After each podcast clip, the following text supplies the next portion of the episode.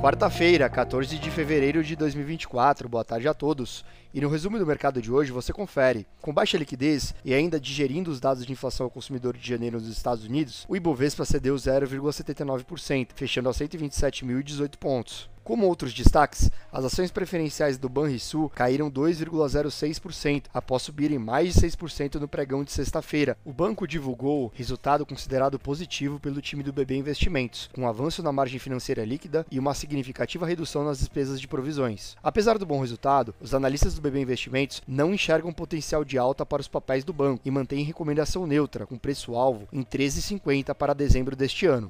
As ações ordinárias da Petrobras cederam 1,01%, acompanhando a queda no preço do petróleo tipo Brent no mercado internacional, após o aumento dos estoques da commodity nos Estados Unidos.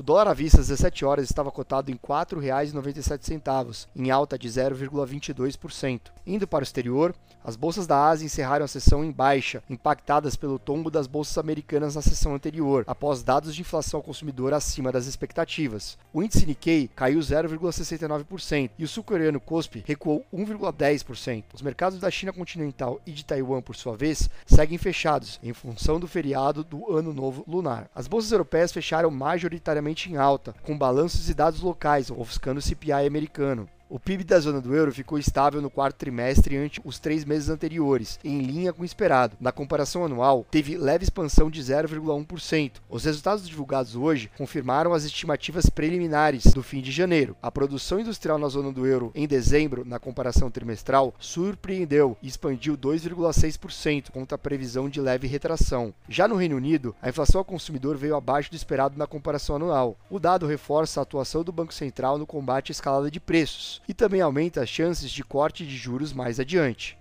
Na agenda de balanços corporativos, a Bolsa de Amsterdã foi destaque, com as ações do banco ABN AMRO divulgando resultado melhor do que o esperado, enquanto os papéis da Heineken tiveram baixa após apresentar queda no lucro em 2023. O índice Eurostock 600 subiu 0,5%. Nos Estados Unidos, as bolsas fecharam em alta. A fala do presidente do Fed de Chicago, Austin Goolsbee, trouxe mais conforto aos mercados ao minimizar o dado de inflação ao consumidor de janeiro e sugerir que o corte de juros possa ocorrer antes da inflação voltar à meta de 2%. No noticiário corporativo, corporativo, a Uber anunciou seu primeiro programa de recompra de ações. O programa, autorizado pelo Conselho de Diretores, poderá recomprar até 7 bilhões de dólares em ativos. O Nasdaq subiu 1,3%, o S&P avançou 0,96% e o Dow Jones ganhou 0,39%. Somos do time de estratégia de investimentos do BB e diariamente estaremos aqui para passar o resumo dos mercados. Uma ótima semana a todos.